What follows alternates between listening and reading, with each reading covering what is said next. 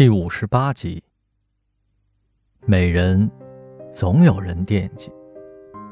歌舞团里还有几个郑蓉蓉的仰慕者，包括团里的副团长。据说，副团长曾约她去吃饭，她郑重其事地向他献花表白，却被一口拒绝了。现在，她跟舅舅好上了，副团长本来就看不惯舅舅。当然气恼万分。当初，舅舅来团里面试的时候，拉了两首二胡曲，表演了一段口技。副团长是音乐学院的民乐系科班出身，他嫌舅舅拉弓的手势不规范，团长却坚持要把舅舅留下。一方面是他受人之托，更重要的是他欣赏舅舅浑然天成、读书灵性的演奏风格。可惜没过两年，团长突发心梗，进入了病休的状态。团里的事儿基本上就由副团长掌管了。副团长让舅舅跑堂打杂，几乎不给他正经八百的登台演出的机会，还多次在会上强调，专业化的演出队伍是我团的立足之本。后来，团里人事改革，舅舅被安置在社会艺术培训部。给社区的老年人教二胡，去福利院和小学表演口技。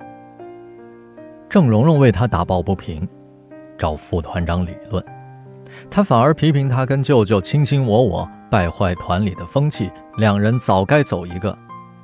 郑蓉蓉冷冷地说：“他走。”副团长只当他在说气话，不料他说一不二，第二天就开始办理辞职手续。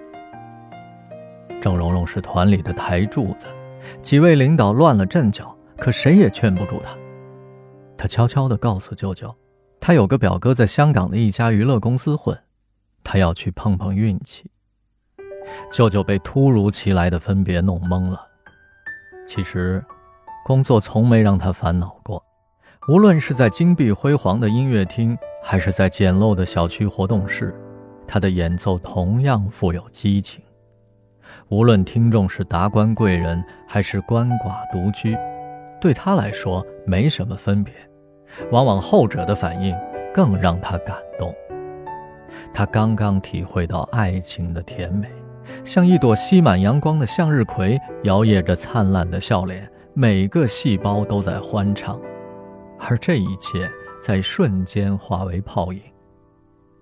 他胸口闷得厉害，他喊不出声儿。也哭不出来，只能吱吱呀呀地闷头拉二胡。郑蓉蓉说：“他会回来看他的。”而舅舅的眼前是黑色的，看不到一丝希望。没过多久，歌舞团合并改制，舅舅被裁掉了。他说那段时间得趴着睡觉，否则心脏难受极了。郑蓉蓉去香港之后。以阿荣为艺名出了几张唱片，还拍过好些影视剧，红极一时。学校门口的地摊上都在卖他的海报和贴画。山猫跟同学说，阿荣以前是他舅舅的朋友，还在他们家吃过饭呢。嘿，大家都笑他痴人说梦。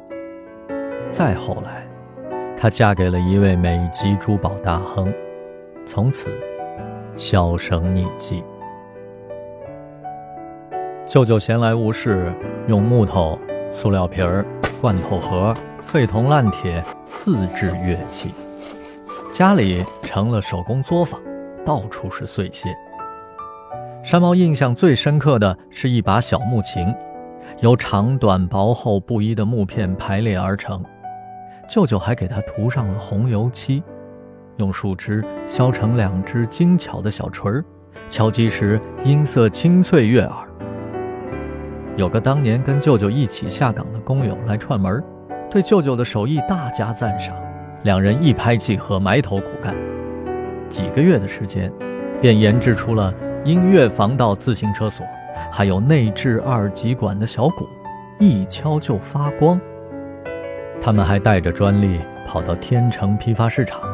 挨家挨户地向摊主演示推销，大家看看热闹而已，没人愿意做代售。有成千上万、五光十色、物美价廉的义乌商品，谁还需要这些耗时耗力、产量又低的小物件呢？好说歹说，有位摊主留下了两箱货，一个星期才卖出去三把锁，两个鼓。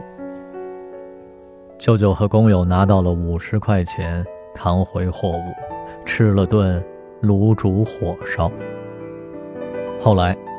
舅舅用点心盒子的铁皮做成十二生肖形状的口哨，在附近的小学门口摆摊儿，大受欢迎。特别是成群结队骑飞车的男孩子，都以胸前挂着青蛇哨为荣。响亮的哨声是他们集合或宣战的信号。